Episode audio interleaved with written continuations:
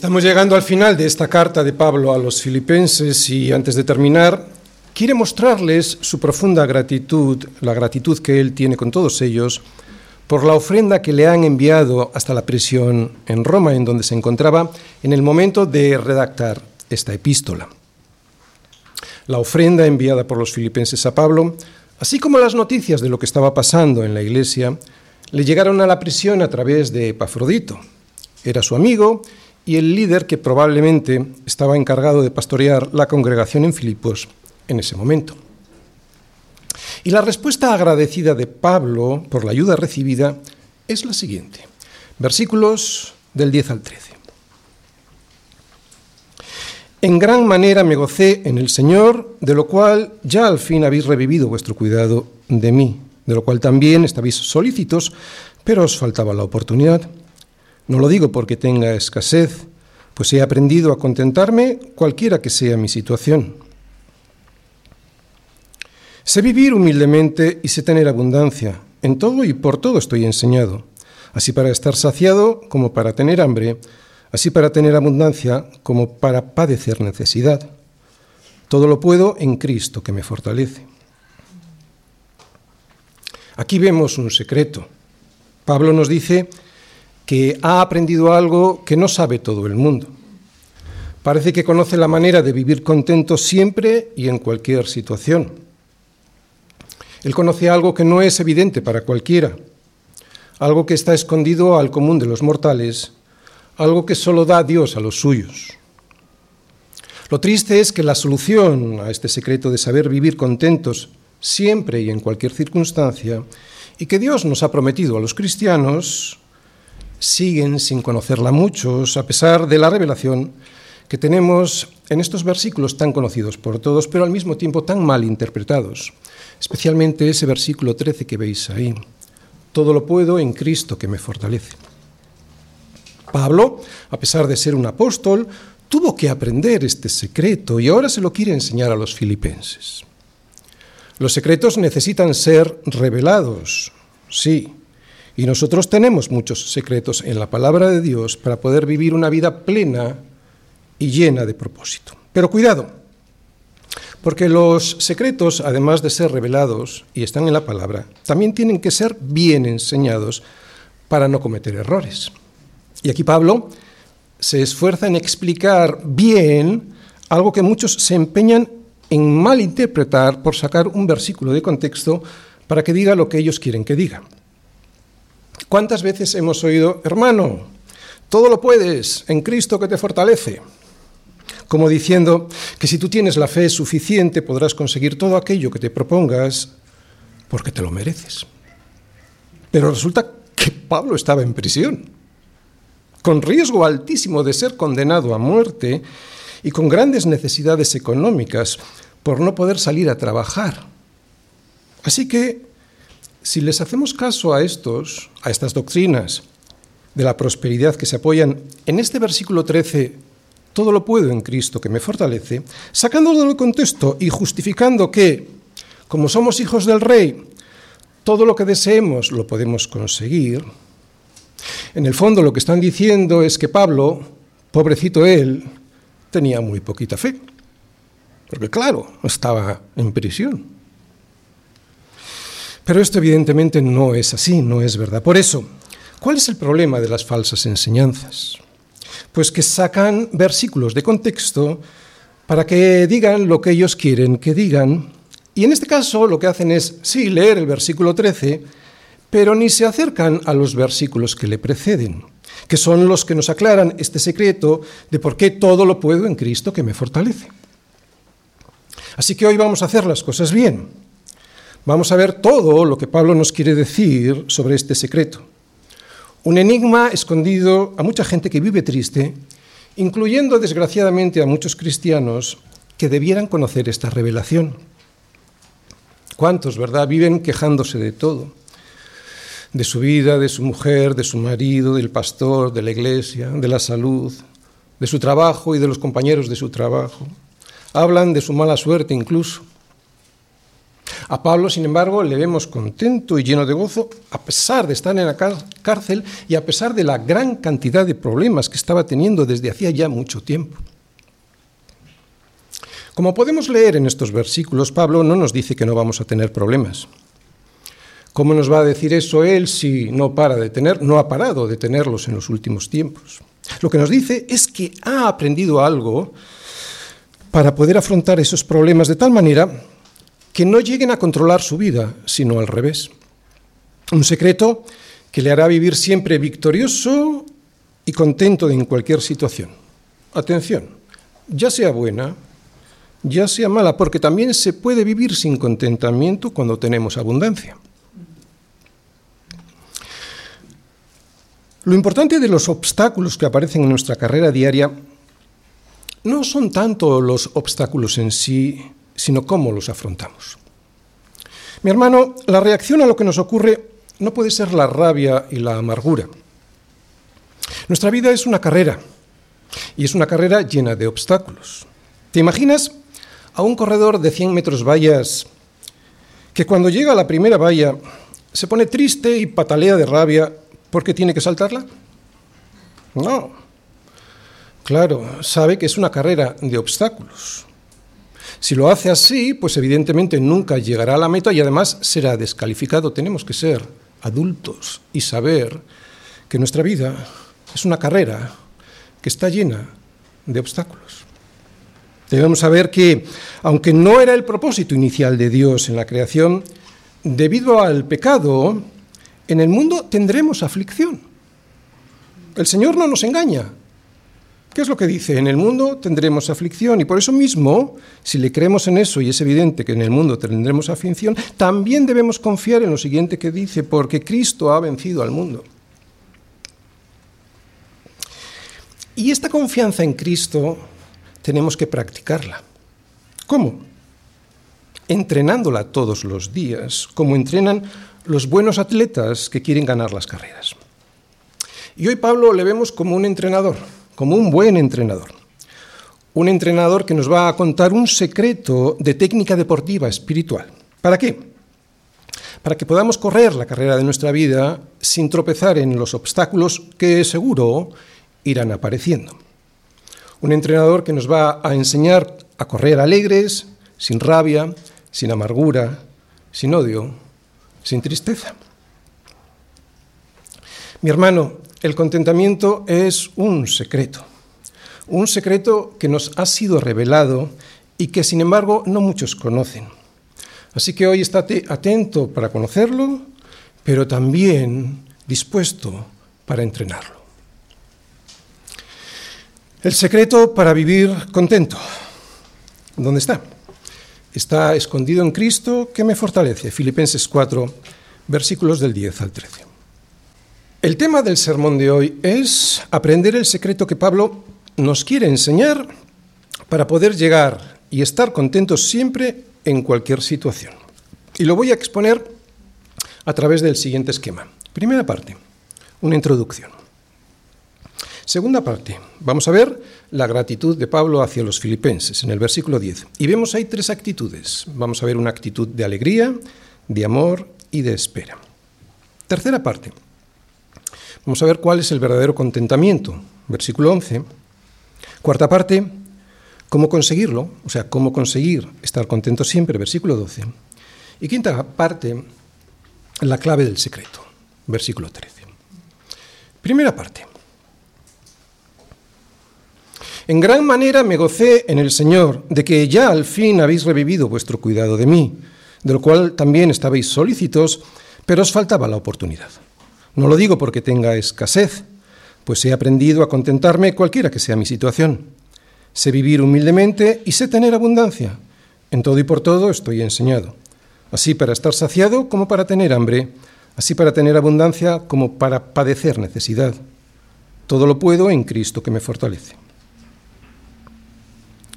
Antes de entrar en profundidad en estos versículos para aprender el secreto del contentamiento, quisiera deciros algo que mientras estaba preparando el sermón me ha estado viniendo a la mente de manera recurrente. Y es lo siguiente. Como esta epístola es la respuesta de Pablo a la ofrenda que los filipenses le entregaron a través de Epafrodito, es casi seguro que tenemos esta carta gracias a la generosidad que tuvieron ellos con él mientras estaba preso en Roma. ¿Quién les iba a decir a estos, a los que pusieron esta ofrenda, que su generosidad iba a producir una de las cartas del Nuevo Testamento más increíbles y maravillosas que podemos ver por toda la Biblia? ¿Os imagináis a aquellos filipenses, muchos de ellos sin grandes posibilidades económicas, si se hubieran enterado entonces de los increíbles beneficios espirituales que produjo esta epístola a lo largo de los siglos y alrededor del mundo entero? ¿Os imagináis si hubieran sido conscientes de tan solo una pequeña parte de los beneficios que su iniciativa de ayuda y sostén a Pablo ha tenido a lo largo de la historia? Creo que si lo hubiesen llegado a imaginar, estarían llenos de alegría y satisfacción personal al haber podido ser parte de lo que Dios ha hecho a través de esta carta con toda la cristiandad y a través y a lo largo de la historia universal. ¿Y cuál es la, lección? La primera lección, y sin entrar en los versículos que yo he aprendido, es que no sabemos las bendiciones que Dios puede derramar sobre los demás a través de nuestro servicio al cuerpo de Cristo, que es la Iglesia. No debemos perder de vista esto. Dios puede usarte de maneras inimaginables si estás dispuesto y disponible a ayudar a los demás. Nuestra iglesia es el fruto de dos personas que estaban haciendo turismo por Bilbao hace ya 37 años y me hablaron del Evangelio de Jesucristo. Las bendiciones que Dios ha derramado a través de nuestra iglesia a lo largo de los años comenzaron allí, hace ya 37 años, aunque la iglesia lleva menos tiempo.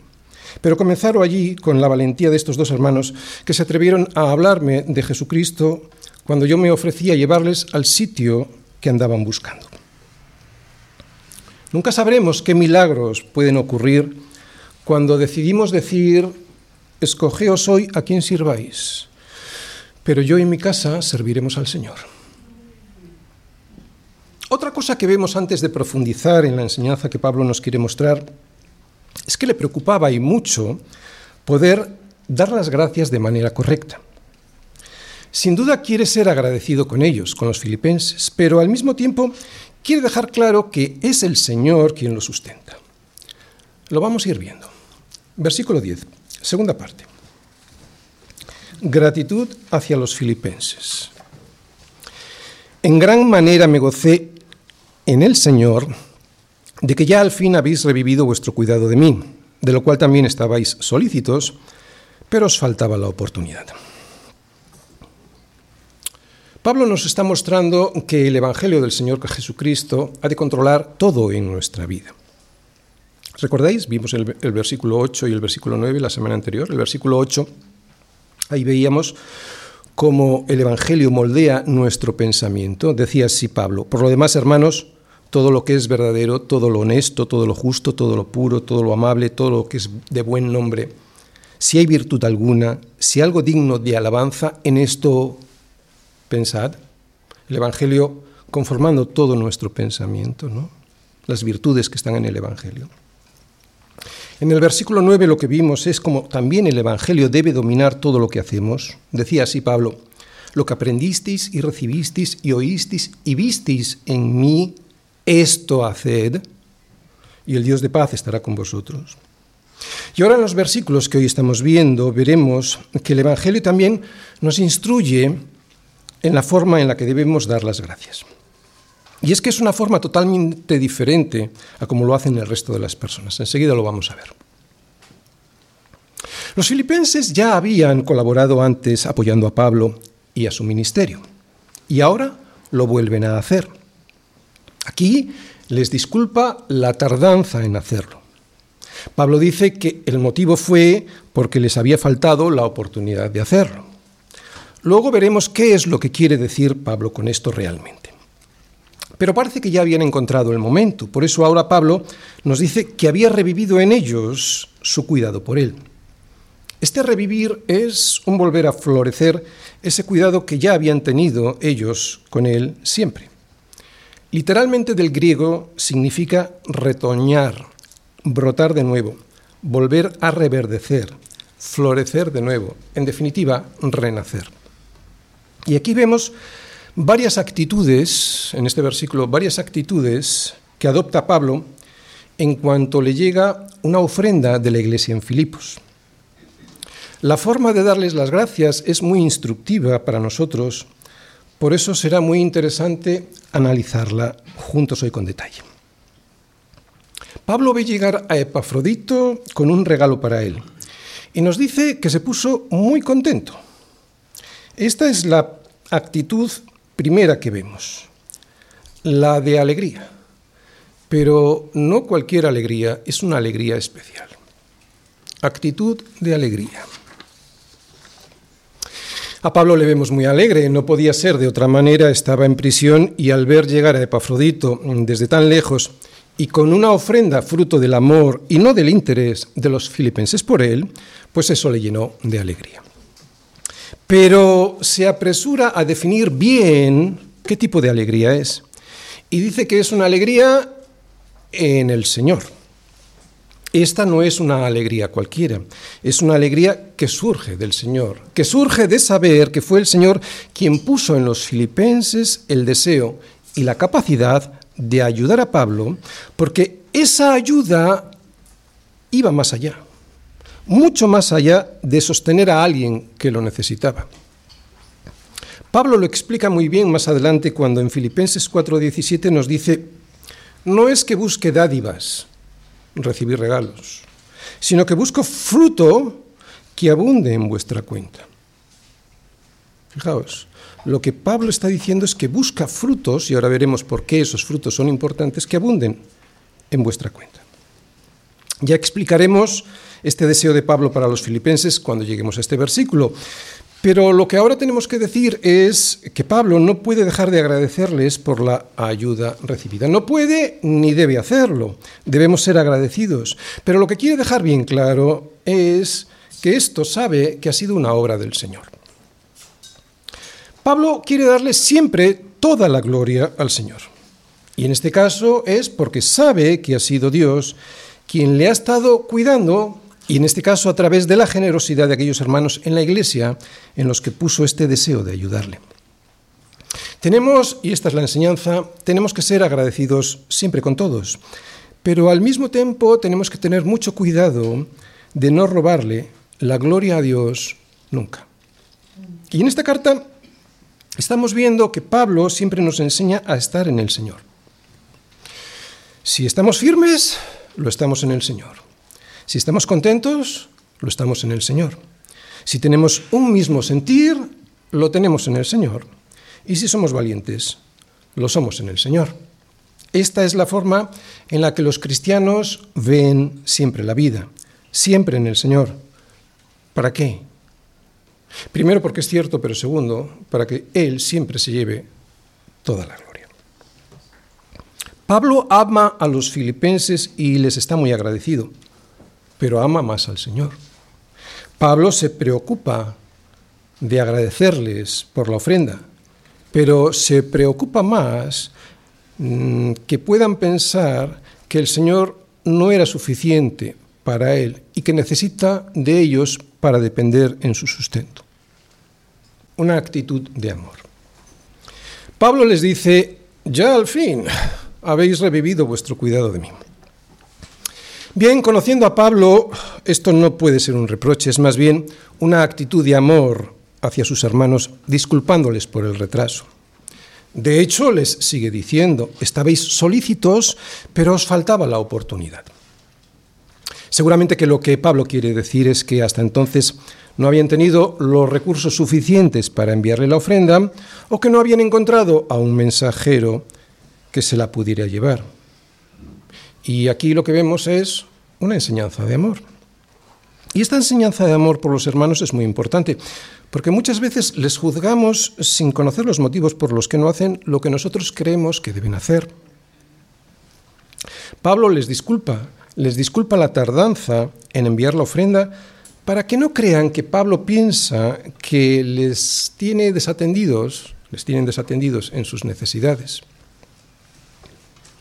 Muchas veces no nos llega la ayuda que creemos que necesitamos porque hay factores que desconocemos que lo impiden. El viaje hasta Roma era muy largo y además muy peligroso. Y en aquel tiempo, pues no había transferencias bancarias como tenemos ahora. Así que, pues ellos igual no habían encontrado un emisario que pudiera hacer el trayecto o simplemente no habían podido reunir la ofrenda que pensaban mandarle. Así que lo que estamos viendo en, estos, en estas palabras de Pablo es una actitud de amor hacia los filipenses al no juzgarles mal por haber tardado en enviar la ofrenda. ¿De acuerdo? Otra cosa que vemos, otra actitud que vemos en esta forma cristiana de agradecer las cosas es que tenemos que aprender a esperar a que las oportunidades sean en el Señor. Actitud de espera. Sin duda Pablo estaba necesitado, pero él nos enseña en estos versículos a esperar en el Señor. Tenemos que saber que Dios nos cuida, sí, pero también debemos saber esperar a que llegue su momento. Bien, hemos visto que el agradecimiento de Pablo contiene una actitud de alegría, una alegría que es especial porque confía en el sustento de Dios, de amor por sus hermanos, disculpándoles la tardanza, y de espera en el Señor. Veamos ahora cómo profundiza en este agradecimiento a los filipenses, pero mostrándoles siempre que su sostén proviene del Señor. Tercera parte. El verdadero contentamiento. Versículo 11. No lo digo porque tenga escasez, pues he aprendido a contentarme cualquiera que sea mi situación. Bien, la palabra que veis ahí subrayada en griego es autarques, de la que se deriva contentarme. Significa que es autosuficiente, que se basta consigo mismo, que es independiente. Esta es la palabra en griego, pero Pablo le da un significado diferente al que el mundo le da. Pablo dice que es autosuficiente, pero no de Dios, sino, y esto es lo importante, de las circunstancias que le rodean. Para empezar, diremos que Pablo siempre predicó con el ejemplo. ¿Recordáis en Hechos 16? En Hechos 16 lo que vemos es la primera vez que llega a Filipos. Esa es su primera visita a la ciudad en Filipos. Y todos recordamos cómo Silas y él fueron detenidos, azotados y echados a una celda con grilletes, grilletes en los pies. Todas estas circunstancias no podían ser peores y sin embargo, ¿cómo les vemos? ¿A medianoche estaban llorando, gritando y quejándose? No. ¿Qué dice en Hechos 16? A medianoche estaban orando Pablo y Silas, cantaban himnos a Dios y los presos los oían. O sea, lo que nos dice en el versículo 11 de Filipenses 4, que había aprendido a estar contento cualquiera que fuera su situación. Otro pasaje muy conocido y en el que Pablo nos dice que había aprendido a estar contento, y yo creo que es aquí de donde surge su entendimiento posterior, lo vemos en 2 Corintios 12. Allí Pablo nos dice que tenía un aguijón, un aguijón en la carne que no le dejaba vivir pero que aprendió a hacerlo al margen del dolor que le producía. Y lo más importante, con gozo. Lo explica así. Y para que, la grandeza de las revelaciones no me exaltase desmedidamente, me fue dado un aguijón en la carne, un mensajero de Satanás que me abofeté.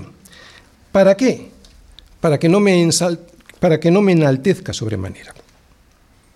Sabemos también, lo dice en el versículo siguiente, que oró hasta en tres ocasiones para que el Señor se lo quitara, pero el Señor le respondió, todos lo conocemos, bástate mi gracia porque mi poder se perfecciona en la debilidad. Por tanto, dice Pablo, por tanto, este es el aprendizaje de Pablo. De buena gana me gloriaré más bien en mis debilidades para que repose sobre mí el poder de Cristo. Y esta es una enseñanza gloriarse en las debilidades para que el poder de Cristo repose, el poder de Cristo repose sobre nosotros. Pero en el versículo siguiente nos da otra cosa, otra enseñanza que él aprendió. Algo que nosotros tenemos también que aprender. Porque no basta con me aguanto con esto que me ha sido enviado. No, dice así, que por amor a Cristo se goza, dice Pablo, me gozo en las debilidades, en afrentas, en necesidades, en persecuciones, en angustia. Porque cuando es débil él, entonces es fuerte. Es que esta es la segunda parte, no solo lo que aprendió a soportar todo, sino a hacerlo con gozo. Pablo aprendió a no depender de este aguijón en su carne, sino en el poder de Dios, que se manifestaba a través de sus debilidades, y aprendió también a gozarse en ello. Estaba contento a pesar de su aguijón. ¿Por qué? Porque sabía que era Dios quien lo sustentaba. Ya más adelante, más mayor y cerca de la muerte, le dice a Timoteo lo que había aprendido ya hacía mucho tiempo. Pero gran ganancia es la piedad acompañada de contentamiento. Todos debemos conocer este secreto, que es vivir satisfechos independientemente de lo que nos suceda. También Jesús nos enseña esta característica fundamental del contentamiento cristiano. En el Sermón del Monte nos dice, así que no os afanéis por el día de mañana, porque el día de mañana traerá su afán basta a cada día su propio mal. Vivir un día a la vez. Así es como fuimos creados. Si cargamos con cargas que todavía no han llegado y que igual ni llegan, problemas que pensamos que pueden llegar y que, aunque lleguen, no es el momento de preocuparse, no podremos soportarlo. ¿Por qué? No podremos soportarlo porque no fuimos creados para soportar el afán de tantos días posteriores. No podremos porque fuimos creados para soportar cada día solo su propio mal. Si no lo hacemos así, si llegamos a afanarnos diciendo qué comeremos o qué beberemos o qué vestiremos, nos estaremos demostrando que no buscamos primeramente el reino de Dios y su justicia. Y esta es la advertencia del Señor. Buscad primeramente el reino de Dios y su justicia y todas estas cosas os serán añadidas. Así que no os afanéis por el día de mañana, porque el día de mañana traerá su afán. Basta a cada día su propio mal. Este es el secreto. Hay que aprenderlo. Primero, para luego poder ponerlo en práctica. Y luego veremos cómo conseguirlo para nosotros. Pero aquí está el secreto. Aprender a, contentarse en cualquier situación. Pero, y aquí está la clave cristiana, en el Señor. ¿Por qué digo esto? Digo porque hay por ahí filosofías, especialmente la estoica, que se parecen a esto que estamos explicando aquí. Pero recordamos lo que Pablo nos dice, que el contentamiento cristiano es estar satisfecho siempre, independientemente de las circunstancias que nos rodean. Pero como digo, vamos a profundizar un poquito más sobre esto porque podríamos confundirnos con otro tipo de filosofías. El estoicismo era una filosofía muy popular en los tiempos del apóstol Pablo. Los estoicos eran personas autosuficientes porque habían aprendido a conformarse con las cosas que les sucedían pero lo hacían de una, de una manera muy diferente a como Pablo nos enseña. Lo que hacían estos estoicos era ignorar las circunstancias como si no fuera con ellos. Vivían indiferentes ante lo que les rodeaba. ¿Para qué? Pues para que no les afectase. Eran autosuficientes, pero en el sentido de resignación. Y el conformismo resignado no es una actitud cristiana. Los cristianos, sin embargo, están contentos siempre, no resignados. Contentos siempre porque lo están en Cristo. Si tienen con qué abrigarse, están contentos en Cristo. Si no, también. Si tienen que comer, están contentos en Cristo. Si no, también. Si tienen que vestir, están contentos en Cristo. Si no, también. El contentamiento cristiano no es triste resignación el Evangelio no defiende la pobreza ni que no podamos mejorar las condiciones en las que vivimos, en absoluto. El Evangelio defiende la igualdad de oportunidades. El Evangelio me anima a mejorar si eso es posible, pero si no lo es, entonces me dice que no dependo de eso para ser feliz. Que lo que me sucede o lo que no me sucede no puede determinar que sea o no feliz. Que no puedo permitir que sean las circunstancias las que me dominen. Recordemos que Pablo estaba encarcelado, pero estaba con gozo. ¿Por qué? Lo dice después, porque todo lo puedo en Cristo que me fortalece. ¿Cómo puede ser? Esto hay que aprenderlo. Versículo 12, cuarta parte. ¿Cómo conseguir estar contento siempre? Versículo 12. Sé vivir humildemente y sé tener abundancia. En todo y por todo estoy enseñado. Así para estar saciado como para tener hambre, así para tener abundancia como para padecer necesidad. Vivimos en un mundo en el que cada vez hay más cosas de las que dependemos. Por eso creo que cada vez es más difícil vivir sin estar atados a esas cosas. Estamos sujetos tanto a las cosas que cada vez se nos hace más difícil depender solo de Dios. El mundo nos organiza a través de los medios de comunicación y del entretenimiento. Y nosotros nos vamos volviendo cada vez más dependientes de ese mundo y de sus cosas. Por eso tenemos que aprender este secreto, tenemos que aprender a contentarnos al margen de lo que nos suceda y de las cosas que tenemos o que no tenemos. Y Pablo nos dice que estaba enseñado.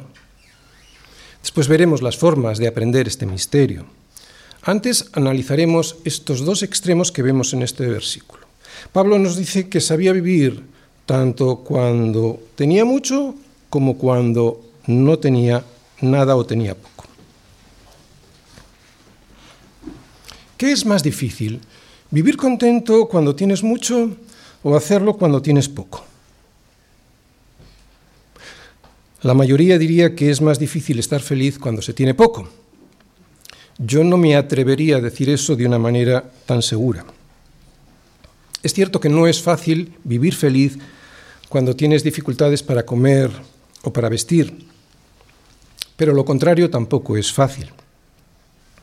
La gente piensa que si llega a tener mucho dinero, entonces podrá ser feliz. Pero esto no es cierto.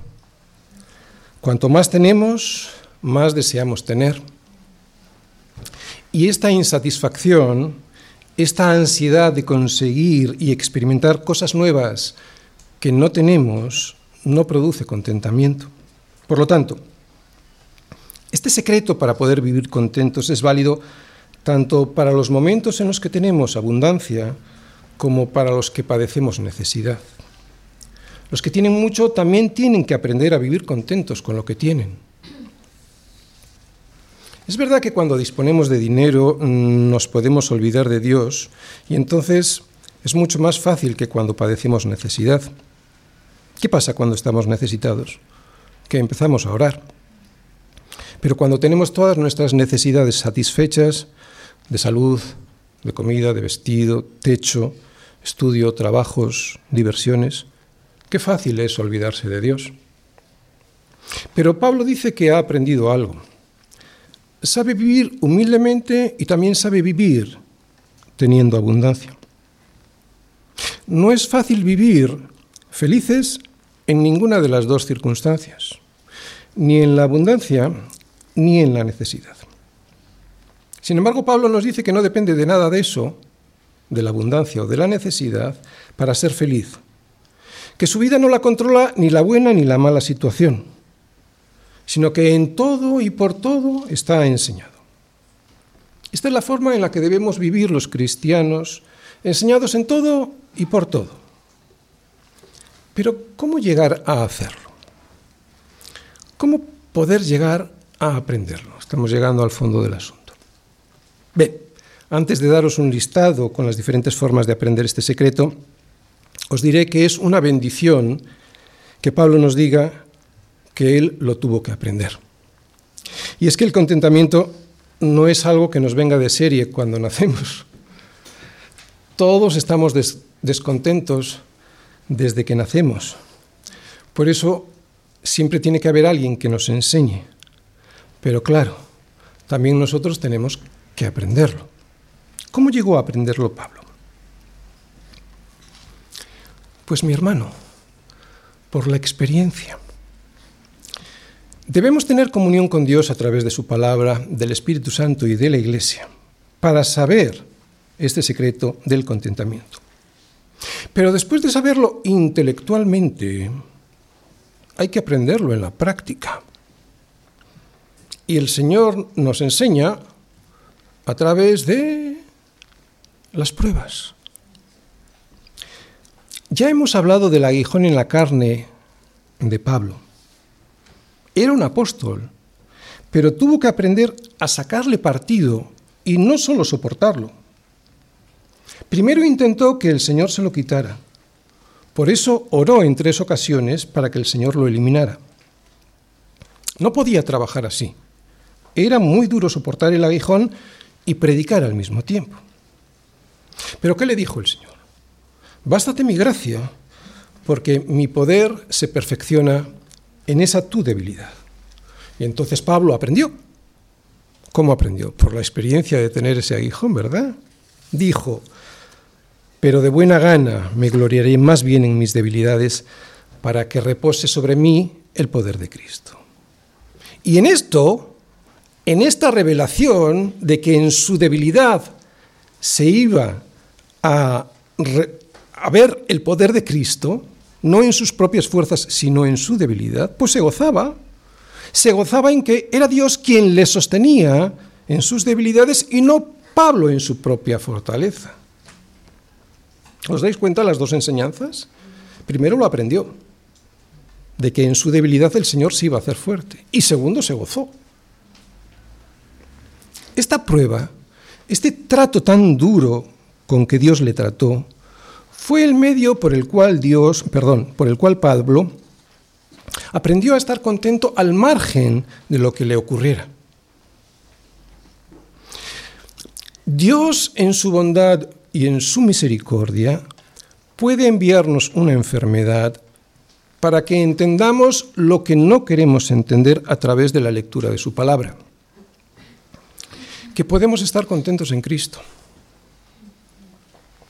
Que es en Él en quien nos tenemos que gloriar al ver, al ver que nos sostiene a pesar de que lo estemos pasando mal. No creas que Dios no va a hacerlo por amor, va a hacerlo. Si eres un hijo suyo, te va a disciplinar para que aprendas que este secreto del contentamiento está en Él y no lo, en lo que de Él puedes conseguir, por muy lícitas que sean esas cosas que, les, que le pides que te quite o que te dé, pero que igual no te conviene que te las quite o que te las dé. Así que, por el amor que Dios nos tiene, podemos ir aprendiendo con pruebas y poco a poco lo que Él quiere enseñarnos y que algunos tardamos tanto tiempo en aprender. Dos puntos. A contentarnos cualquiera que sea nuestra situación. Las pruebas. Piensa en lo siguiente para que vayas aprendiendo. Primero, que las circunstancias en este mundo, en tu vida, están cambiando constantemente. Hoy estás en un país en el que está en paz, pero mañana está en guerra. Hoy te va bien en el trabajo o en la salud, pero mañana lo puedes perder o caer enfermo. ¿Te das cuenta? Si esto es así, que lo es, entonces no puedes confiar en las circunstancias para ser feliz. Segundo, ¿eres creyente? Pues busca primeramente el reino de Dios y su justicia, y todas estas cosas te serán añadidas. Recuerda que lo más importante es tu vida eterna, no las cosas que crees que te mereces en este mundo. Tercero, ¿eres creyente? Entonces debes recordar siempre que aun los cabellos de tu cabeza están todos contados. Así que no temas, más vales tú que muchos pajarillos. Cuarto, no entendemos muchas cosas porque ¿quién entendió la mente del Señor? Pero sé que Él es bueno y que todo lo que permite en mi vida es para mi bien. Quinto, precisamente por lo anterior, quiero que sepáis, hermanos, que las cosas que me han sucedido han redundado más bien para el progreso del Evangelio. Tengo que estar preparado para recibir las bendiciones de Dios aunque sea metido en una prisión romana. Entonces me daré cuenta que no ha sido tan malo estar allí porque había un propósito más elevado que mi propio bienestar. Era un propósito eterno. Sexto, con las pruebas lo que Dios pretende es apartarme, o sea, hacerme santo y llevarme con Él. Y eso me debiera hacer feliz. Séptimo, saber todo esto y que todo lo que aquí me pueda hacer daño es pasajero, debería mantener mi gozo de mi salvación protegido de la tristeza, de la rabia y de la rebeldía contra Dios. Fíjate cómo se lo dice Pablo a los Corintios. No desmayes, porque esta leve tribulación momentánea, o sea, todo lo que estás pasando en este mundo y que te, te, duele tanto, produce en nosotros un cada vez más excelente y eterno peso de gloria. No mirando nosotros las cosas que se ven, sino las que no se ven, pues las cosas que se ven son temporales, pero las que no se ven son eternas. Todo esto es lo que tengo que ir aprendiendo a lo largo de mi vida y siempre a través de las pruebas porque no terminamos de aprenderlo nunca del todo o se nos olvida. Ver este propósito eterno en mi vida, saber que nada de lo que me ocurre es porque Dios es malo conmigo, sino todo lo contrario. Saber que lo que Dios quiere para mí es siempre algo bueno. Saberlo, eso me hará estar satisfecho al margen de las circunstancias. Solo así es como podremos estar satisfechos siempre en Cristo. ¿Lo entiendes? Esta es la clave. Quinta parte. La clave del secreto. Versículo 13. Todo lo puedo en Cristo que me fortalece. Debemos aprender a depender de Él. Debemos aprender a tener nuestro placer en Él y en lo que Él quiere hacer con nosotros aquí, santidad, y allí en la eternidad y no en las cosas de Él. Como la falsa enseñanza de la prosperidad enseña con este versículo sacándolo de su contexto. Tenemos que aprender a ver lo que vemos que Pablo hizo, a poner los ojos en Jesús, autor y consumador de la fe, el cual, por el gozo puesto delante de él, sufrió la cruz, menospreciando el oprobio todo lo puedo en Cristo que me fortalece. Este versículo no significa que todo lo puedo. Significa que todo lo puedo en Cristo que me fortalece. O sea, todo lo contrario a lo que dicen los predicadores falsos de la prosperidad. Significa que todo lo puedo, ya sea en la abundancia, ya sea en la necesidad, porque es Cristo quien me fortalece tanto en esa circunstancia de abundancia o de necesidad. El domingo próximo abundaremos en este versículo. Termino. Si en esta vida tienes contentamiento y eres un hijo de Dios, lo tienes todo. Hay muchos momentos difíciles en la vida, decepciones, quiebras económicas, enfermedad, muerte. Todos pasamos por cosas similares y estas cosas hacen que mucha gente viva triste y desanimada. Y lo que es peor, también cuando las cosas nos van bien podemos llegar a vivir reclamando, murmurando y echándole la culpa a los demás y a Dios. Pero vivir así es una tortura. Nunca estás satisfecho con nada. Así que es una gran bendición poder vivir contento, vivir con, feliz con lo que tienes, ya sea esto mucho o poco. Las personas que están contentas no desean las cosas de los demás, Si estás contento en tu matrimonio, no deseas la mujer del otro. Si estás contento con tu coche, no deseas el del vecino. Si estás contento con tu trabajo, no deseas el de tu amigo. Y si estás contento con tu casa, no deseas la del conocido. Pablo nos dice que aprendió un secreto, el secreto de vivir contento cualquiera que fuera su situación. ¿Podemos decir nosotros esto mismo? Después de tantos años, ¿lo hemos aprendido? ¿O todavía Dios nos tiene que hacer pasar por más desiertos para que lo lleguemos a entender? Es cierto que vivimos en un mundo que nos infecta con su espíritu de descontento, pero oye, esto ya lo sabemos. Por eso la pregunta es, ¿estoy contento en Cristo? Porque si no lo estoy, eso es lo primero que necesito volver a aprender. Y hoy es el día. Amén.